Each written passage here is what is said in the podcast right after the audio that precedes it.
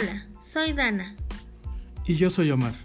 Somos una pareja de amantes de la música que queremos compartir en este podcast una de nuestras más grandes pasiones que es el amor a la música. Como ya lo dijimos antes, los melomaníacos son todos aquellos que les gusta y les apasiona hablar de música tanto como a nosotros. En este podcast tendremos amigos que comparten este gusto universal y tan bonito.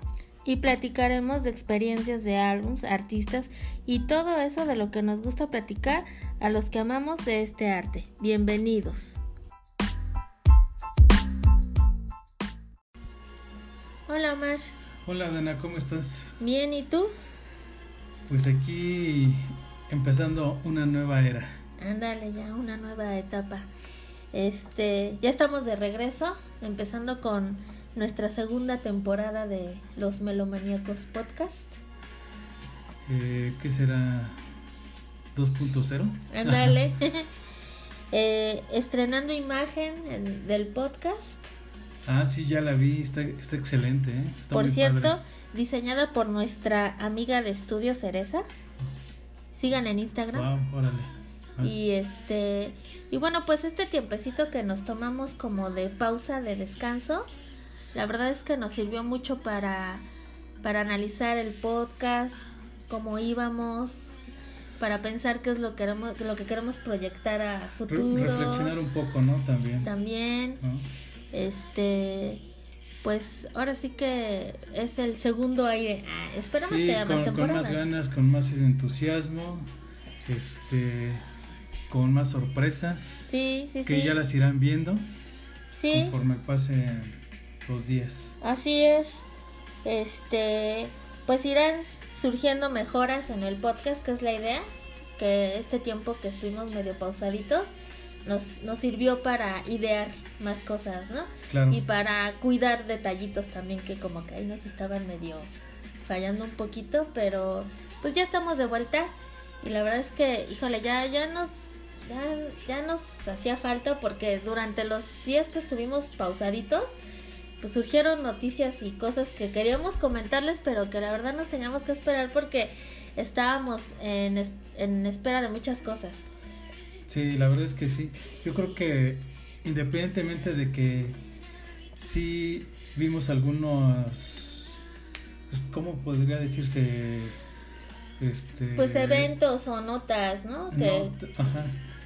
No, pero también de algunos pues imprevistos o, Ah, o sí. errores que, que como en todos lados pues suelen salir a veces sin que uno mismo los contemple, pues es hacer seguir haciendo estos capítulos con pues con toda la libertad, la naturalidad, este em, hasta con toda la informalidad también, ¿no? Creo que es válido, ¿no? Sí, Pero sobre sí. todo con todo el respeto, ¿no? Hacia Así es. todos ustedes y con todas las ganas y el entusiasmo. Así es, y por cierto, síganos, síganos en nuestra en, redes sociales, bueno que nada más estamos en Instagram, como los guion bajo melomaniacos guion bajo podcast, para que chequen nuestra imagen y a los que nos sigan en Apple Podcast, en Anchor, en este Instagram también. en Spotify,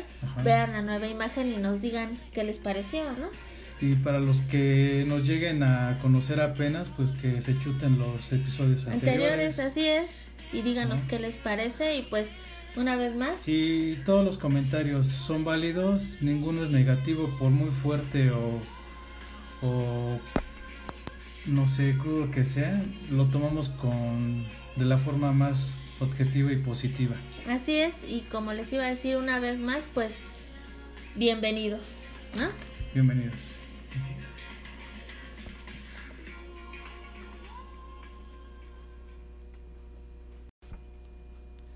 Y bueno, pues la verdad es que esta semana fue la semana de la sorpresa musical.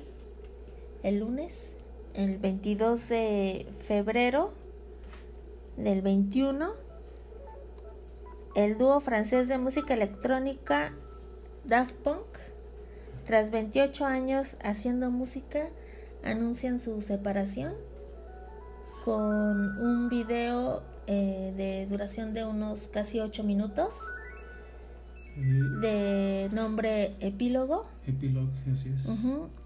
Donde anuncian ya su separación definitiva.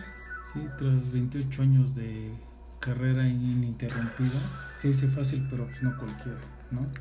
Exactamente. Yo creo que sí es una noticia que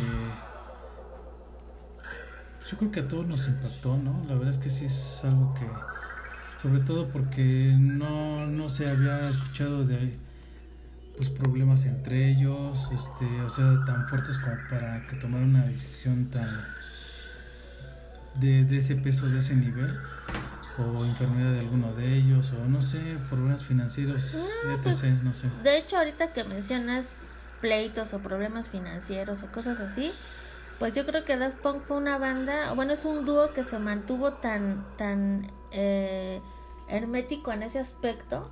Tan reservado. Tan reservado que en realidad, pues ni siquiera se les conoce realmente la cara, ¿no? O sea, si no es porque ahorita ya están saliendo fotos, y había fotos o imágenes muy de paparazzi, pero... Claro, siempre hay un antes y un después. pero ellos mantuvieron como que su vida privada, todo lo han mantenido muy, muy, muy privado. Y en realidad, pues el video a mí lo que me dice es que están terminando en muy buenos términos. Eh, aparte es con cierta nostalgia. Y aparte eh, siento que para mí en lo personal es un regalo para los fans el anunciar la despedida, ¿no? Sí, la verdad es que sí. De esta eh, manera, pues. Sí, pues como, como he leído en muchos lados o pues ahora sí que es de las noticias ahorita de... Sí, fue... Este, musicalmente hablando del momento, pues sí crea una gran tristeza en el mundo musical, ¿no? Este, pues sí, este dúo francés formado por Thomas Van Galter y Guy Manuel de Homet Cristo. Guy Manuel de Homet Cristo. Ajá. Pues ellos, pues es que sí fueron bastantes años, o sea, ellos se formaron en 1993. Entonces creo que definitivamente este dúo francés se despidió como como, los grandes, como tenía que hacerlo, Ajá, ¿sí?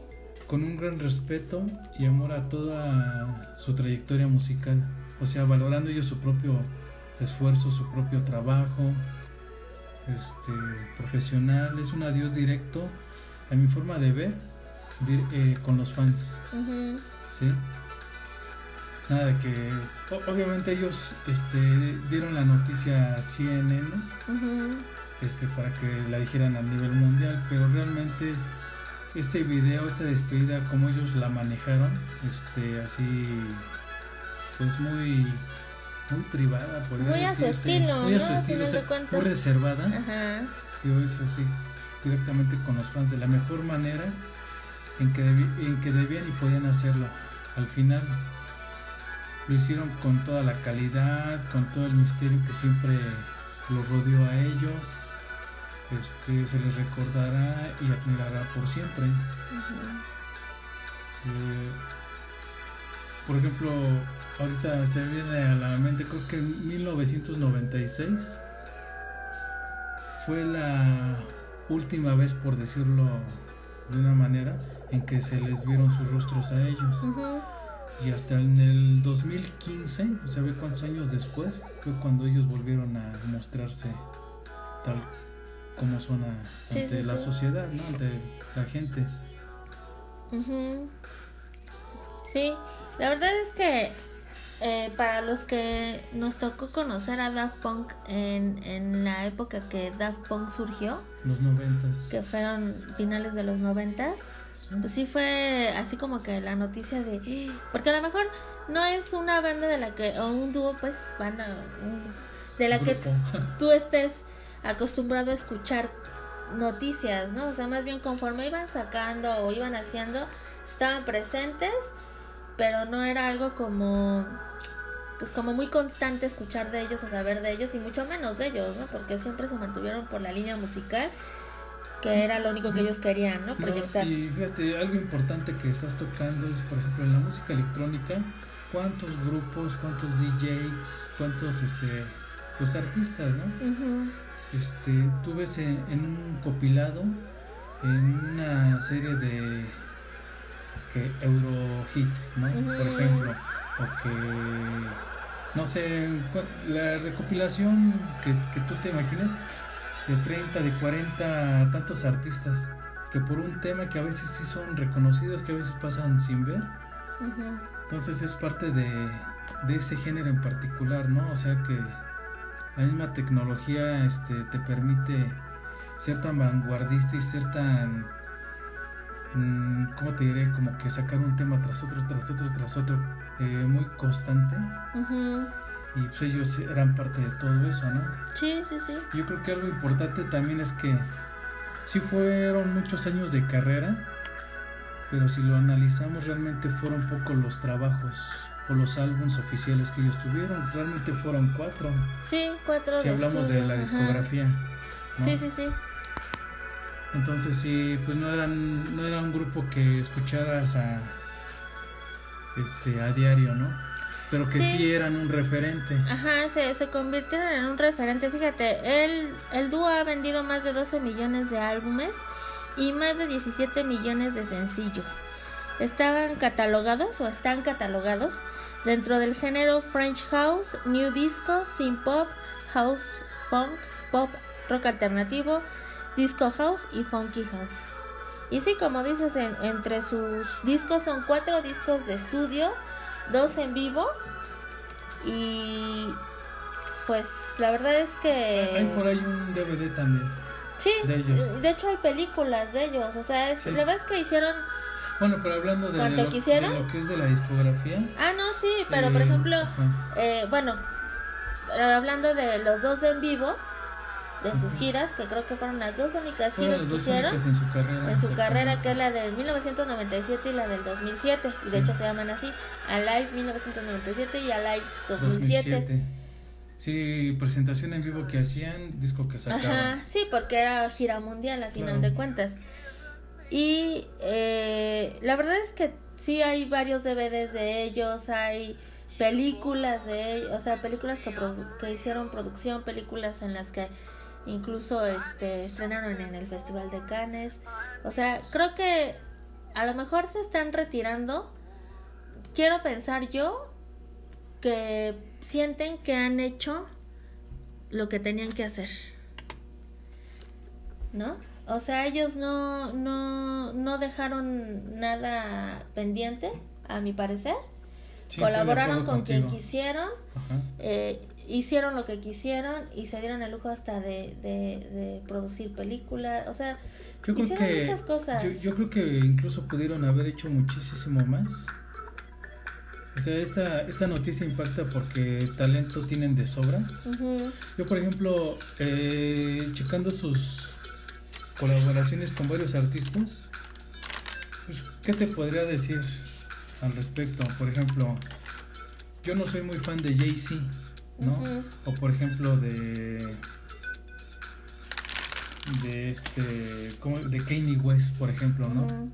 Y fueron de los afortunados porque ellos deben de sentirse afortunados de haber participado con Daft Punk. ¿sí?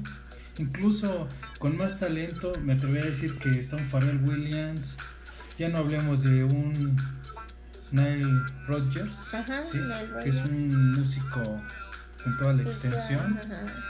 O un Chili González también, que es otro cuate que es punto y aparte, ya no hablar de Giorgio Moroder, ¿no? El padre de la música disco, ¿no? Entonces, creo que en ese sentido ellos pudieron haber este colaborado con más gente de más peso, de más calidad. Pero, Pero aún así simplemente tuvieron buena, No, no, bueno, yo no. siento que son buenas Sí, colaboraciones. no, no, no menosprecio incluso los trabajos que te digo, incluso con el Kanye West, con el Jay-Z, este, fueron muy buenas. ¿Sí? Sí. O sea, no, no digo que no, pero siento que que ya no quisieron ellos como que incluso tienen colaboración, ahorita que mencionas colaboraciones con The Weeknd, que es muy sonado ahorita, claro con, Ju- con Julián Casablancas de los Strokes, o sea, yo siento que, obvio, podían haber hecho más colaboraciones, pero hicieron las colaboraciones que ellos necesitaban, ni más ni menos. Para mí no es así. A lo mejor como nosotros no somos tan fans de por ejemplo, yo Kenji West no es alguien que, que me guste, ¿no? Pero colaboraron, a final de cuentas ellos probaron, ¿no? Y, y ellos no necesitaron de las colaboraciones, definitivamente ellos sobresalieron por lo que hicieron. Más ¿no? bien ellos les hicieron sobre todo el paro a, a ellos dos en Ajá, particular. exactamente. Obviamente Julián Casablancas pues está con The Strokes, ¿no? Ajá. O sea, fue un gusto que él se dio y que ellos también. Y que ellos también, porque de hecho la participación es para el disco de es, Random Access Memories. Definitivamente también ahí fue eh, algo, una colaboración que a Weekend le sirvió para, Para despegar en más, el disco ajá, de Starboy con ajá. sus dos rolas, donde Exactamente. ellos participaron. Y este. Y pues yo creo que sí fue un gusto muy personal de ellos el que participaron con el Chili González, que es un cuate que es productor, que es arreglista, que es incluso guitarrista, creo que sí también, que ha colaborado por ejemplo con Drake, con Face. Es un cuate que no, no tan fácil colabora con alguien y que sí, él vio que era un reto colaborar con Daft Punk y lo hizo, ¿no? Entonces, este, sí, el punto al que yo quería llegar es de que ellos, sabiendo que tienen la capacidad y pudiendo colaborar con alguien más, no lo hicieron, simplemente hasta donde ellos quisieron, ¿no?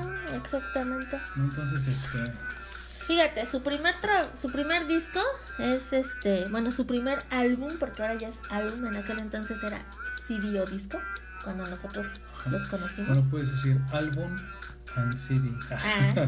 ¿no? Era, eh, fue Homework. Este álbum es reconocido por una de las influencias más grandes en el estilo del house de los noventas. Sí, pues es que ellos empezaron con House. De ahí vienen los sencillos The Funk, Alive y Around the World. Yo, la verdad, yo, yo, yo los conocí por Around the World. Ajá. Por el video me llama mucho la atención. Aparte es muy rítmico, muy sincronizado. O sea, hasta a mí me gustó mucho. Y fue lo que a mí me jaló de ellos, ¿no? O sea, más que la de Da Funk y... Pues son de los sencillos más escuchados de este álbum. Contiene géneros como el techno, eh, el house, el acid house y diferentes estilos de electrónico. En el 99 lanzaron una colección de videos titulada Daft, que es A Story About Dog, Androids, Farman and Tomatoes, con la colaboración de Michelle Gondry, Roman Coppola y Spike Jensi. Ajá. De hecho, el video de Around the World eh, lo dirigió Michelle Gondry. Ok. Sí, la verdad es que yo creo que con One More Time fue con Ah, bueno, yo creo que esa- fue la más comercial. Tal vez te podría decir que indirectamente yo los conocí con esa rola, pero con el álbum a mí con el que me atraparon fue con el de Alive, Fue con ese prácticamente. Fue donde yo volteé a verlos, ¿no? En Bueno, ese tiempo. Ahorita que mencionas este eh, One More Time, es del disco de, bueno, del álbum Discovery, que es Del del, de 2001 Ajá. y eh, fue lanzado orientado con un estilo synth pop que fue sorprendido, sorprendi- bueno, sorprendió a los fans del del homework. Este usaron, fíjate, yo estaba viendo en, en datos que usaron muestras de canciones de los años 70 y 80 que ellos escuchaban Ajá. y eh, para ellos hacer el tipo de música, porque sí se oye un poquito como muy sintetizado el, el álbum de Discovery, Ajá. más que nada por las canciones que fueron Digital Love, Harder, Better, Faster, Strong- Stronger y el gran éxito que fue One More Time, ¿no? Ajá. Este. eh, el sencillo One More Time fue un gran éxito en los clubs. Y el álbum es reconocido también por el uso de Autotune, Ok. ¿no? Y creó una nueva generación de fans también de, para, para Daft Punk. Este. Pues alcanzaron la posición número uno en, en clubs, en listas. O sea, sí fue el disco. O sea, Homework fue su primer disco. Pero Discovery fue el disco que los, los catapultó, ¿no? O Ajá. sea, Yo, por ejemplo, con, con esa rola digo, de One More Time, Ajá. a mí se me hacían como un grupo como del montón. Te lo digo así, tal cual yo lo pensé cuando la escuché. Sí, porque sea muy pop, muy. Sí, demasiado. Entonces, Ajá. cuando escucho a Live, dije, no, sí, como que sí traen algo estos cuates, ¿no? Y por ejemplo, cuando sacaron en el 2003 el, el Dat Club, que es una como, pues te podría decir que es como que, son- bueno, no es como que, son temas tanto del primer disco y del segundo disco, Ujú. ¿sí? Entonces ahí fue como que... Sí, ya y me aparte fue lanzado para promocionar un filme que ellos lanzaron, animada, llamada Interstellar De hecho 5555. era el soundtrack de esa película.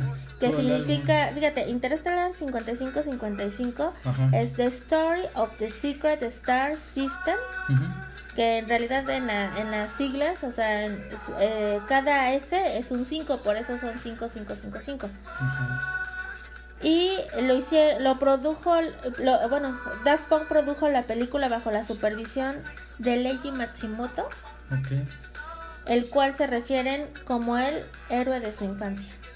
Ah, ok. Y obviamente el álbum Daft Club fue lanzado para promocionar el filme. Y sí, fue una recopilación muy buena. De los dos primeros discos, sí, sí, sí. Entonces, eh, pues la verdad, aún así, pues no dejaban de sorprender. A mí siempre me gustan. Bueno, siempre me han gustado. Sí. Sobre todo porque empiezas a. ¿Cómo, cómo, te, cómo, se, ¿Cómo se puede entender? Este, a, como que a saborear, como que a, escuchar ese sonido exquisito de ellos, retro, este, o sea, diferente, o sea, un, Y, y sí, un muy sí, particular. y ¿no? electrónico totalmente, Ah, sí, ¿no? eso definitivamente. Y es que sabes que en aquel entonces, bueno, cuando ellos empezaban, sí estaba más fuerte el electrónico como género, porque sí, sí fue, sí es, o ellos son un referente definitivamente, ¿no? Pero vamos, en- empezaron una época donde ya había un estilo muy fuerte que era el house, por ajá, ejemplo. sí, sí, sí, Y, este, y, y ellos este, fueron desde el principio, obviamente como todo, hasta que no pasas como dos, tres escalones, vas este, haciéndoles ver a los demás cuál es tu ideología. Entonces yo cuando escuché Teo One More Time dije, no, pues del montón. Cuando escuché la dije, no, esto sí hay que voltearlo a ver. Cuando escuché Dat Punk, que es, perdón, Dat Club, es Ajá. cuando yo dije, no, sí son muy buenos estos cuates. Y de ahí yo ya me seguí y ya volteé a ver el Homework, que fue el primero, ya analicé más el Discovery. Y ya con el Random Access Memories fue donde dije, no, esta es una super banda, ¿no? Fíjate que tienen, antes del Random Access Memory, Ajá. tienen el Human After All. Ah, sí, bueno, es que yo me fui así como Ajá, que sí, sí, agarré sí. rápido la discografía oficial, pero este, Y, y bueno, ese álbum lo empezaron el 13 de septiembre y lo terminaron el 9 del no- de noviembre del 2004. ¿cuál, cuál me dijiste? El Human After All. Ah, ok. Daft Punk dedicó seis semanas para la creación de este y lo lanzaron en marzo del 2005. Las críticas fueron mixtas, sobre todo por el corto tiempo de, elaboración del álbum. Y los sencillos extraídos de este álbum fueron Robot Rock, Technologies, Human After All, The Prime Time of Your Life y The Brainwasher. Y ellos explican, bueno, la visión de este álbum es muy futurista y a la mayoría como que no les gustó tanto el mensaje. Ajá. Y al final de cuentas, pues ellos mismos decían, pues el, el álbum está, este, hablo por sí solo. Ellos ya, en el 2001 fue cuando ellos empezaron a usar la, la- los cascos que los Ajá. caracterizaron. Y porque ellos estaban muy en contra de lo que era eh, Eh, por la imagen. la imagen, el- el- la estrella, que a final de cuentas las disqueras, los managers y todo esto son fue- los que los manejan y ellos que- querían esa libertad. Ajá. Esa libertad yo creo que también Y fue la como- lograron, ¿eh? Yo creo que también es una forma de, de protestar, ¿no? En ese sentido, ¿no? Decir, ¿sabes qué? Realmente nosotros nos interesa que nos conozcan por nuestra calidad, por lo que somos, por nuestra este, esencia. Ujú. Sí, y eso es algo que me llamó mucho la atención, algo que he visto también, por ejemplo, en ellos, que les gusta, obviamente como buenos DJs, sa- sacar muchos remixes. Y pues este álbum de Fun After All, pues en el 2006 sacaron una versión de puros remixes. Fíjate, del ¿No? Human After All. De- perdón, del Human, Ujú. ah, sí, es Human, ajá. El 21 de mayo del 2006, Daft Punk estrenó su primera película, que fue Daft Punk's Electroma, y la estrenaron en el Festival de Cannes. Sí. Y esta, por increíble que parezca, no contiene música de ellos, pero es la historia de dos robots que son ellos, Que son ellos. es, este, que Que quieren quieren- ser humanos. Que luchan, ¿no? Por... Pues no luchan, pero van recorriendo su camino para llegar a la, a la, a la, porque ya los humanos ya están extintos en esa película. Y la imagen, bueno, lo que proyectaron Es que en es el un tema video, muy profundo el que tocan ellos. Ajá. Ajá. el, la imagen del video de la despedida de epílogo es de esa película, es, es un extracto De hecho, tomado es de esa es película. parte, Ajá. Entonces, este, pues sí aguantaría, yo no la he visto la verdad, pero sí aguantaría verla a ver qué tal. Obviamente ahorita está el fenómeno Daft Punk y en todas partes encuentras que están hablando de Daft Punk, incluidos nosotros. Sí, o sea, claro. ahorita el, fenómeno de la callado. semana es Daft Punk Sí. y vas a ver que va a estar disponible todo lo, o espero que esté disponible todo lo de Daft Punk. Eh, Ojalá a veces, este, es, perdón, se, se va a ir feo, ¿no? Pero a veces estos, estos momentos hacen que materiales así que en su momento ya fueron hasta descatalogados vuelvan a Ajá. reeditarlos nuevamente, ¿no? Entonces, este, creo que esa sí ya no era fácil de conseguir, pero ojalá y, y sí se pueda. Y fíjate, otro, otro dato muy interesante que también marcó mucho la carrera de, de Daft Punk fue su participación en el soundtrack de la película Tron de Legacy de Disney. Ellos aventaron todo el soundtrack y fue una sorpresa bastante agradable porque Sí, la ese- película es bastante Ese futurista. lo sacaron en el 2010. Exactamente. En la Convención Internacional de Cómics de San Diego del 2009 se anunció que el dúo había compuesto 37 canciones para la película Tron Legacy de Disney Company. Sí, de hecho cuando sacaron ese disco pues fue una edición no me creas mucho, ¿no? Pero creo que fue como de 10 o 8 temas nada más, Ujú. porque son temas largos Sí. Y este fue como que la edición este estándar, porque ya en el 2011 vuelven a sacar otra edición del Tron Legacy. Reconfigure. Sí. Incluso la portada ya es con letras azules. Ah, Perdón, verdes, ¿no? eh, la primera es azules y el segundo es verde, verdes, exactamente. Y incluso es una edición doble donde incluye igual remixes, Mm. ¿no? Entonces está muy muy padre. Y fíjate. Daft Punk hace un cameo en la película como programas de disc jockey con sus cascos. Ajá. Y la banda sonora fue publicada justo el 6 de diciembre del 2010 con edición de, de dos CDs. Y en el 2010 Daft Punk fue admitido en la Orden de las Artes y las Letras, una orden de Francia. Como caballero. Ajá. Van Galter y de Homen Cristo, de Home Cristo, Home, Ho- Home, Home Cristo fueron premiados individu- individualmente con el rango de Cavalier, que es precisamente lo que dices, de caballeros allá en Francia. O sea Sí, que es un reto importante. así como en Inglaterra, ¿no? Ajá, Eh, que les da Francia, ¿no? la reina Isabel les da su nombramiento. Su- Acá en Francia también suelen hacer esos protocolos importantes. Y ya hablando por último de lo que es Tron, pues creo que en el en este 2020 que pasó sacaron una edición Ajá. este de Tron Legacy extendida. Ajá. No sé muy La edición tanto completa, de esa versión, pero este la sacaron el año Se van a pasado. escucharla, fíjate. Es que no. de, de hecho, pues sí, como soundtrack, pues sí está como ciertas piezas como que tienen los mismos matices, pero a mucha gente le gustó mucho.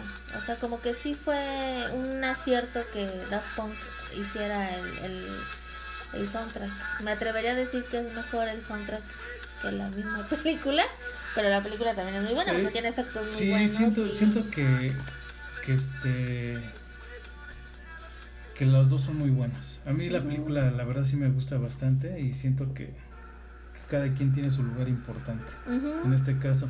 Y por ejemplo, el mismo género, o sea, tiene mucho mérito porque escuchas una rola de dos, tres minutos Ujú. y escuchar rolas porque tienen rolas hasta de cinco minutos, Sí. o sea, o sea, el que o te gusta el electrónico y estás consciente de que a veces hay temas pues largos, o a veces no te no eres tan fan del género, pero como la calidad es muy buena del grupo, te atrapa. Sí. Yo a mí sí me pasó, por ejemplo, como tú dices del soundtrack, yo dije, voy a escucharlo, a ver qué tal, unas dos, tres rolas, y te sigues, te lo chutas completito. La verdad es que sí vale la pena. Sí. Sí, sí, sí, es, es muy bueno. Entonces, este, pues es es la calidad de De- del dúo, a la banda Lost Funk.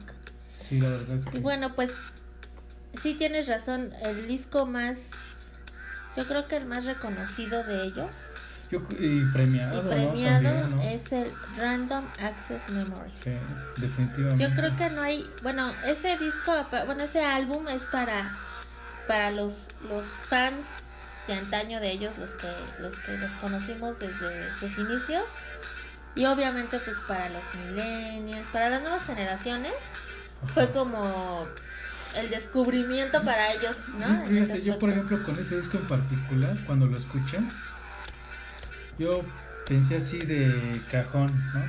Este disco se los produjo Giorgio Moroder Ajá. y más porque hay una canción que se llama Giorgio, ujú, ¿sí? Pero él más bien fue parte de varias colaboraciones en ese disco, ¿no? ujú. Pero es que sí tiene un estilo totalmente, este... pues, Retro, funk, sí, ¿no? funk, Entonces, ajá, este... totalmente. La verdad es que sí es un parteaguas así, o sea, es un cierre de, de la banda como, como pocos realmente, ¿no? O sea, tal vez ellos ya sabían, pero uno no sabía, ¿no? Sí, Entonces yo pensé que era un giro y que iban a empezar con otro perfil, pero este, pero pues no. Pero No pues mira, les valió pre- premios, les valió reconocimiento más del que ya tenían por las colaboraciones.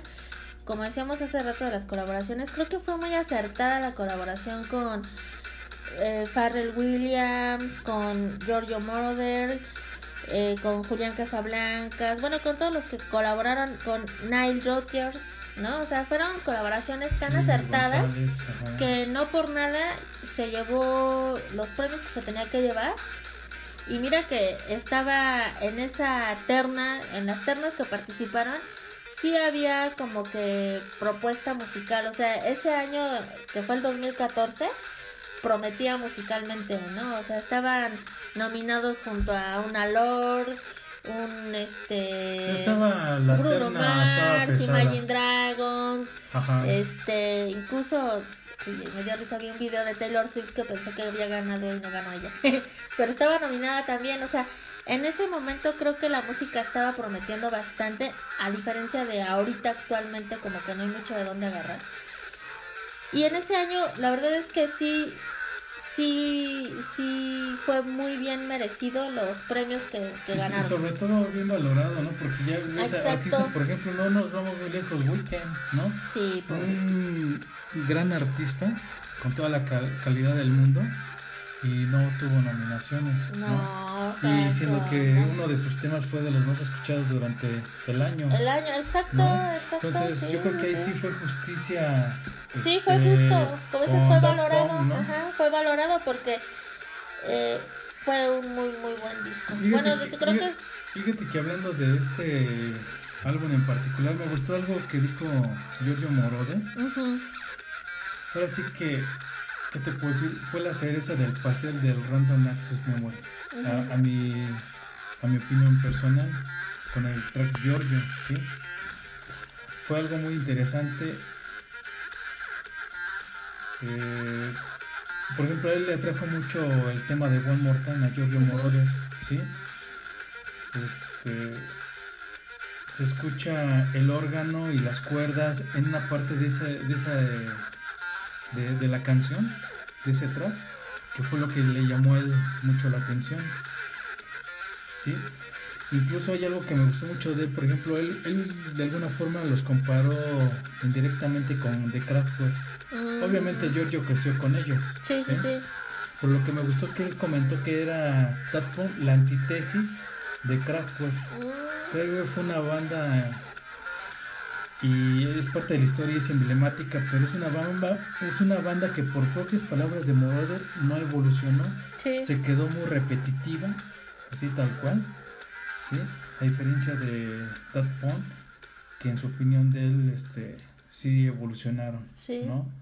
Y pues quién mejor comente eso que el padre de la música disco, Disco, ¿no? ajá, exacto. Entonces a mí creo que esa opinión es de las que más valen la pena, ¿no? Sí, pues yo siento que, que pues todos los que colaboraron con ellos, a final de cuentas, ahorita se están dando cuenta del lujo que se dieron. ¿No? O sea, Sí, sí, sí, definitivamente. Pues como te digo, mira, por ejemplo, el Chili González es un cuate este productor, arreglista, músico, guitarrista este canadiense. Obviamente él vive en Europa, creo que en Alemania, no sé en qué ciudad, pero ya tiene tiempo allá. Para producir una Face que es una chava de calidad, pues también es un cuate muy muy bueno. No, te dije guitarrista, no, él es pianista. Él es pianista, este él participó pues obvio en los teclados, ¿no? En el álbum. ¿no? Entonces es un cuate que pues no cualquiera puede tener el gusto de tenerlo entre sus colaboraciones, ¿no? Este al Neil Rogers, al igual que Pharrell Williams son los que participaron, por ejemplo, en Get Lucky, ¿no? Y creo que más bien aquí fue donde mi confusión, el Ro- Roger es el guitarrista. Es el guitarrista. Ahí más bien. Sí, la verdad es que es un cuate también bien avesado que pues, pocos lo pueden tener. Sí. Fíjate, para este álbum firmaron con la disquera Sony, abandonaron a Virgin Records, filial de EMI, y este álbum salió en la primavera del 2013. El 19 de abril del mismo año se dio a conocer el primer sencillo del mismo, que es Get Lucky, con Pharrell Williams, y finalmente se filtró el 13 de mayo por internet, ocho días antes de su lanzamiento oficial. Se filtró en internet, ¿no? Bueno, Y sí. en respuesta, Ajá, Sí, sí, sí. Dos horas más tarde, el dúo habilitó la escucha de manera gratuita en iTunes Store del Random Access Memory. Ah, bueno, yo tengo otro dato respecto a lo que tú acabas de decir. Como te platiqué, Neil, al igual que Farrell, participan en Get Lucky, ¿sí? El tema se utilizó en los promos de Saturday Night Live, ajá. ¿sí? Mucho antes de que ellos mismos anunciaran que participarían en el track y en el álbum, Fíjate, ¿no? Entonces, ese es otro dato. otro dato. que ahí está. Get Lucky fue nominada como mejor grabación del año. Bueno, mejor canción, ¿no? Mejor canción del año. Y resultando como ganadora en los premios del 2014. Ajá. Además, Daft Punk interpretó el tema junto al gran Stevie Wonder.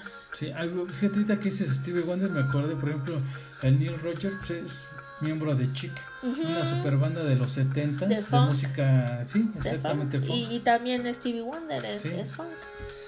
Y este, bueno, también aparte de Stevie Wonder, Que este cuate también produjo, por ejemplo, a Madonna, ¿no?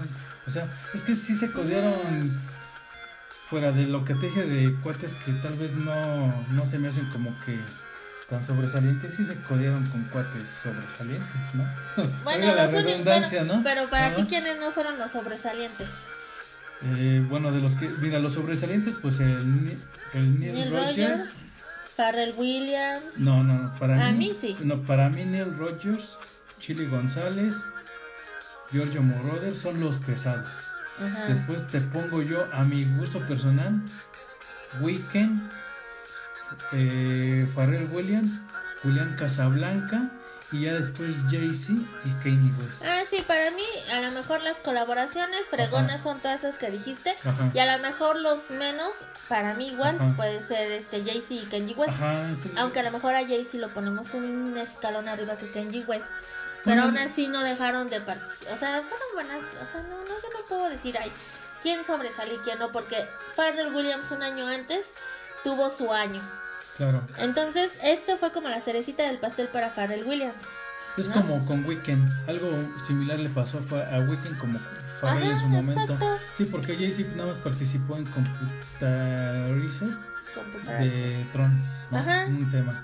Ajá. Sí, esa fue una, una pequeña colaboración. Y los que los, los que lo, el que los llevó a la televisión en una entrega de unos premios fue Kanye West con la de Stronger. Con la Strong. Es, la colaboración que hicieron en el En, en- 2009. en un disco de, de, De él. de él, Ajá, precisamente. exacto. Entonces, que- y también hay otra rola que se llama On Sing también es otra rola donde De- ellos participan en. Pero con Pharrell Williams. no, de ¿no? Kanye West. Ah, ¿sí? De West. Ah, son, no. son dos tracks.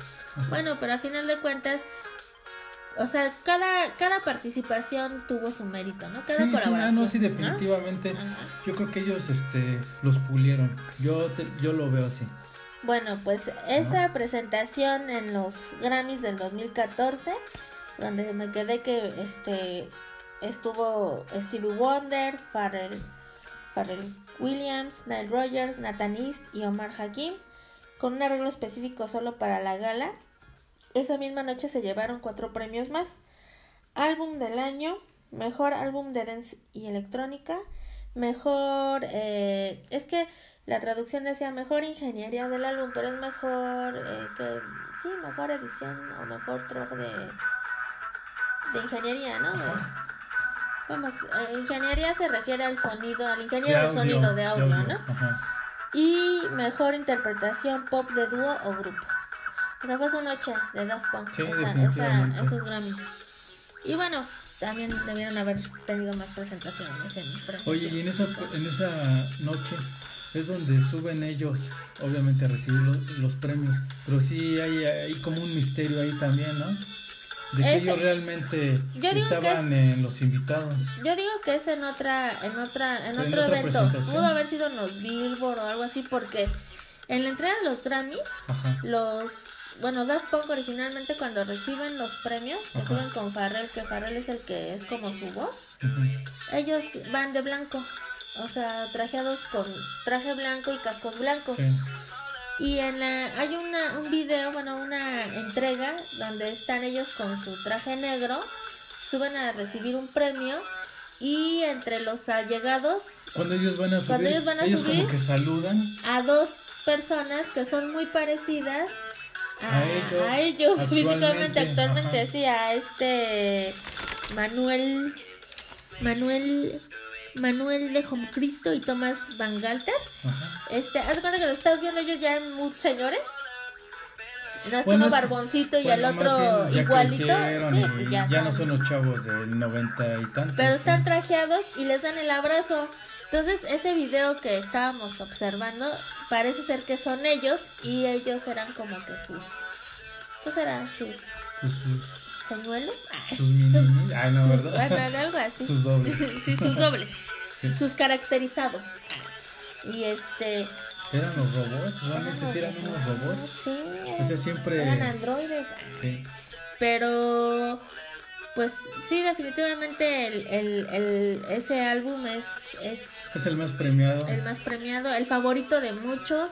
eh, pues es que sí está muy completo. A mí también me gusta. No, y es que por ejemplo el, el Discovery pues es un y el Homeworld y el, el Human After All, como que todos tienen su momento, ¿no? y tal vez su toque, su, su- sí, tal vez no me atrevo no tan completos como como el Random Access, pero tienen dos o tres roletas donde dices, es que en este momento eh, es como yo, yo los conocí con esta rola, ¿no? O sea, muchos se identifican con todo el disco, ¿no? Sí. Diferencia Sí, sí, sí. mía, ¿no? Y fíjate, ¿qué hubiera pasado si Weekend, que estuvo en el Super Bowl solito, solito, con solas, con todos sus bailarines, ay, los hubiera invitado? O sea, hubiera sido el broche de oro para Daft Punk.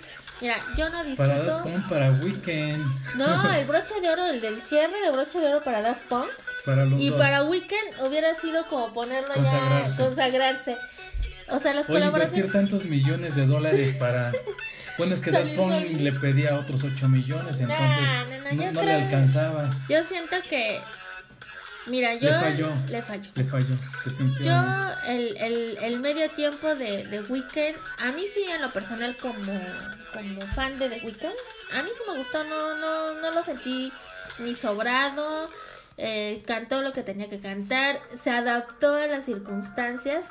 Estamos hablando de un Super Bowl en, eh, en a medio nivel de. mundial, a, a- nivel a mundial. nivel mundial y a global, mediados de global, pandemia. Exacto. O sea, el tipo hizo lo que tenía que hacer, ¿no? La mayoría esperaba. O sea, lo, lo que él tenía que ser personal, lo hizo. Exacto. Pero ahora sí que ese, esa seriezota en el pastel le faltó. Sí, oye. Se quedaron ellos afuera del estadio.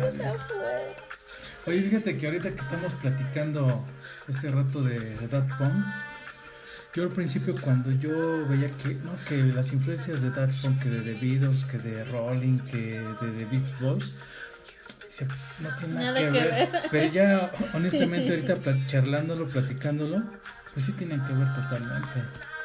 ¿No? O sea, son en el sentido de que son grupos clásicos, ¿no? Ajá. géneros este, clásicos.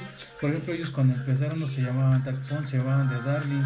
Darling es un tema de los Beach Boys, de una canción de, de Beach Boys, ¿no? Por ejemplo, de 1967. Y fíjate, ¿No? un dato, eran tres, eran ellos, Ellos eran, eran tres tres, y el chavo que se salió, Ajá. ahorita es de Phoenix, de la agrupación de Phoenix. Ah, muy buena, y también son franceses. Son franceses. Alternativos, Sí, sí, sí, alternativos, Muy pero buena banda también. se disolvieron porque eh, recibieron una crítica que no les gustó, algo así, y de ahí surgió, bueno, el otro chavo se va a Phoenix y ellos hacen su, su Daft Punk. Fue como nació, ¿verdad? Como nació el Daft Punk, ajá. Sí, la verdad es que. Híjole, es que hay muchos himnos, como se dice en la música, ¿no? De la banda. Around the World, Lose Yourself, To Dance, Get Lucky, One More Time, o sea, no sé. Sabes que me preguntabas hace rato antes de que empezáramos el podcast, este, cuál era mi canción favorita, es que escucho una, después escucho otra y la verdad es que Sí, te llena, te llena. te llenan completamente. Y aparte, ¿no? Es ahorita la, la nostalgia, ¿no? Pero independientemente de eso, fíjate, yo cuando vi la noticia ayer que estaba viendo el video, Ajá. sí se me hizo muy nostálgico. Yo sí lo sentí así como de, ay, qué bonito. O sea, sí, sí fue un- una, una elegante despedida. Sí, definitivamente. La verdad es que, como te decía, lo hicieron con, un con el videoclip llamado Epilog, ¿no? Ujú. O Epílogo, donde dan por terminada su trayectoria de, perdón, trayectoria de 28 años con tan solo 8 minutos. O Sí. sea, se despiden ellos, sí, porque fueron 7.58, pues prácticamente Ujú. son 8 minutos. Ocho minutos. donde aparece, sí, sí te acuerdas, ¿no? La imagen de los dos guantes, el dorado y el plateado formando un triángulo. Ajá, y es 1993-2021. Y así fue como se despide pues Thomas y Will, ¿no? Ujú, Gay, Gay Manuel. Ma- Manuel, es Homer, Homer, ¿no? Homer. Homer en Cristo. Del Cristo. Y dice, sí, la verdad, y ya después se ve el horizonte, ¿no? Que él se queda este, solo. De hecho, eh, Guy o Manuel, Manuel desactiva a Thomas Thomas Van Galter. Van Galter, ajá, y se adelanta, bueno, lo desactiva en un minuto y, ¿no?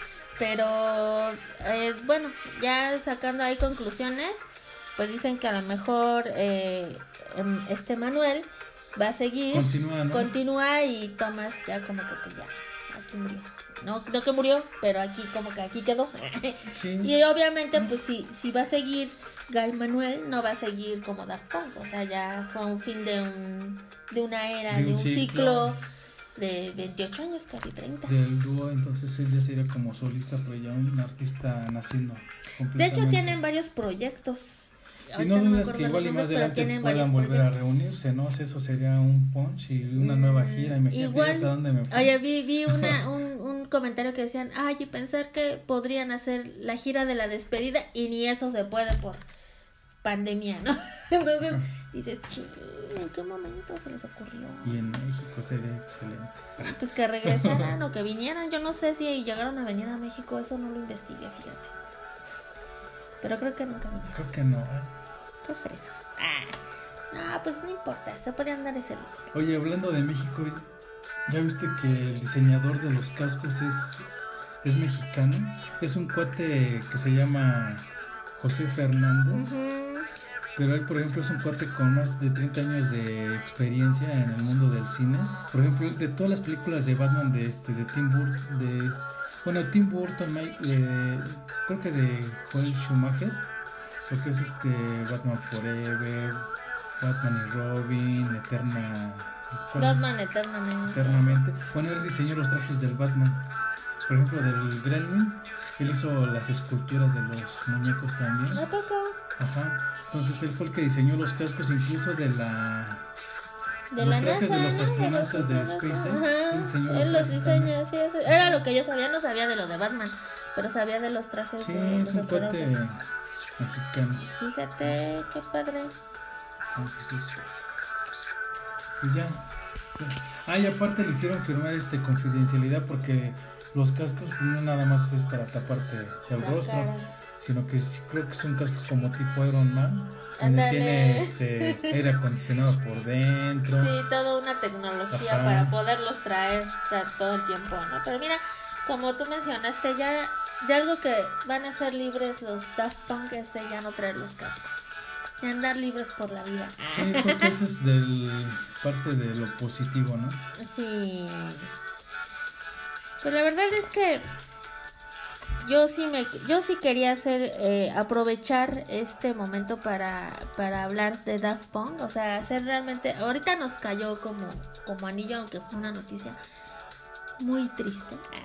Sí, la bueno, verdad es que sí. no triste, pero Pues, in- sí sorprendente, Bueno, inesperada. es que estamos casi acostumbrados a que o falleció o este o ya estaba demasiado grande, no sé, pero sí No están sé, en pues, sí plenitud. están- Ay, en plenitud, sí, son de tu edad, o sea, sí, Por sí eso están te en digo, todos unos jóvenes, o sea, Sí, sí, sí. ¿no? Y aparte, pues yo creo que se están retirando, a lo mejor para ellos, como dices, como están en plenitud, pues qué puede ser, porque aunque ellos decían que no les interesaba la onda del dinero, Ah. pues sí, tienen su buena lana. Ah, no, eso es Entonces, definitivo. imagínate decir, Pero también es válido disfrutar de la vida exacto, con las familias, con la eh, familia, via- o sea, descansar de la fama. en plenitud, como Sí. dices, ¿no? Si, Sí. si de por sí ellos lo que no querían era esa fama, por eso era su, su, su, este, pues, estar siempre de incógnito, por así decirlo. Sí, cubiertos. Cubiertos, o sea, imagínate ahorita ya lo, ya, o sea, como se están retirando en plenitud, se quieren, quieren, o sea, sí tienen otros proyectos, porque de que los tienen, los tienen.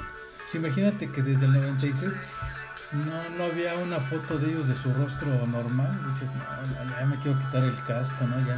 Y bueno, obvio no andaban en la calle con el casco, ¿no? No. Pero en presentaciones o lugares públicos donde No, era sonado aparte, estaban con aparte el no casco. daban tantas entrevistas. No daban No entrevistas. permitían que se fotografiara tanto también. No, eran No. muy herméticos en ese aspecto. Porque te digo, ellos estaban en contra de lo que era la fama, Y- de que los controlaran. Ellos querían manejarse como ellos y lo lograron. Y aparte, fíjate algo que me gustó de ellos. Yo, por ejemplo, cuando escuché el último álbum, yo, yo dije, no, o sea, ya metió su cucharote este Morode. Pero la verdad es que ellos la influencia la tenían desde mucho antes, Sí. desde, su, desde su papá que se llama este De Thomas, ¿no? de Thomas este Daniel Vanguarde, me parece.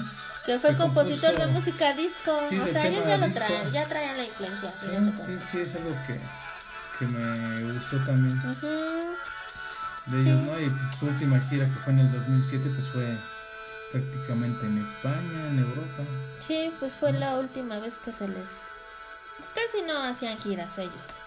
No, pues dos nada más. Pues, pues con más. eso estuvieron, ahora sí que de lo bueno. Dicen que Oye, lo bueno poco. ¿y tú quién crees que sea el del casco dorado? Sí, el del casco dorado es A ver, este quién. Manuel. No, ah, sí, es el del, Manuel. ajá, y el del plateado es Thomas, Thomas, sí. ajá. Pues te digo, Era una, era una pregunta a ver si eras fan de ellos, Manuel desactivó a Thomas, te lo dije hace rato, Juan porque Walter, se ve sí. ahí que el casco dorado desactiva el casco plateado. Bueno, le pone su autodestructor. Pero bueno, pues ya parece ser que ya estamos con, con el tiempo limitado. Obviamente, como los demás capítulos, eh, hay más cosas que se podrían comentar, pero pues el tiempo es... El tiempo apremia. ¿Sí? Y la verdad es que, pues, esperemos que les guste este episodio dedicado a Daft Punk, que ya cerró su ciclo en la música. 1993-2001. 2021. 2021, perdón. 2021. Bueno, quería recuperar 20 años, ¿no? No, Pero, pues, imagínate. sí. Si hubiera sido así, ni quien se acordara de ellos. Que bien poquita, bueno, bien poquitos años, Es que pero todavía no me cae el 20, ¿eh? De que... no, a mí ya me empezó a caer. Pero Pero sí fue una noticia que sorprendió. La verdad sí, yo cuando vi dije, o sea, ¿por qué? Como, o sea, pero ya al ver el video dices, ay. No, y aparte de que no dijeron así tan abiertamente y que no lo han hecho, ¿el por qué? Ni, ni, no creo que haya necesidad de saberlo, o sea. Sí, no. no eso, eso, ya sería como morbo, ¿no? Como que ay, aparte ellos se han manejado tan herméticos y tan, tan, su carrera tan en privado que yo pensé que van a estar dando explicaciones. Sí, no. Nunca lo hicieron y la verdad es que creo que nunca lo harán. Nunca lo harán. ¿No? Entonces, pues la verdad este, este episodio es en agradecimiento a Daft Punk por habernos traído 28 años de muy buena música electrónica, de muy, de muy buenos discos. Eh, es nuestra manera, ah, los melomaníacos, Oye, de agradecer a Y Daft pues Punk. muchos van a perder lana también, por ejemplo, el diseñador Yves Saint Laurent Yves Saint Laurent. es el que creo que diseñó los pues, su vestimenta, sus trajes. Pues no, pues yo creo que todo en su momento son acuerdos y, y por qué habría que, que pensar en eso. Yves Saint Laurent tiene dinero para aventar y Ya, y, y un dato así como que, pues algo cool es que ellos se declararon fans de ¿Fans? Barry Manilow.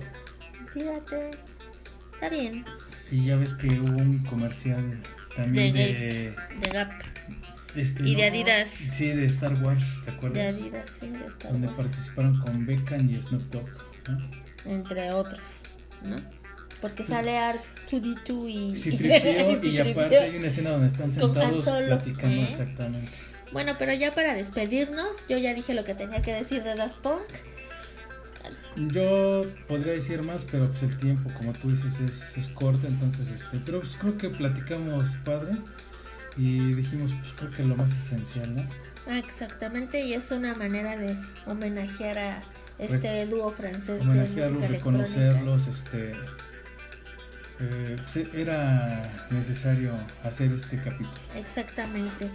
Y espero que les guste, esperamos que nos sigan en nuestro Instagram, los Estamos estrenando imagen, estamos estrenando temporada. Oye, nos hubiéramos puesto un casco, Ay, ¿no? no. Y pues yo espero de verdad que eh, nos sigan escuchando porque gracias a ustedes es que llegamos a la segunda temporada. La verdad es que Y comentando porque eso nos hace crecer más. Exacto. Este, y muchas, muchas gracias. Muchas gracias, Daft Punk. Ah, voy a poner nostálgica, no. Muchas gracias. Y es nuestro homenaje a Daft Punk. Porque todo el mundo lo está haciendo. ¿Por qué nosotros no lo íbamos a hacer? Nos íbamos a subir al, No, al y tren. fuera de que lo hicieran todo el mundo, ¿no? Este, es una banda que la verdad Pues sí que es parte... vale, lo merece, lo vale, ¿no? O Lo sea, vale y, y es una banda que sí escuchamos, Exactamente. que es parte de nuestro playlist de... De la vida. De nuestra vida diaria, Exacto. entonces...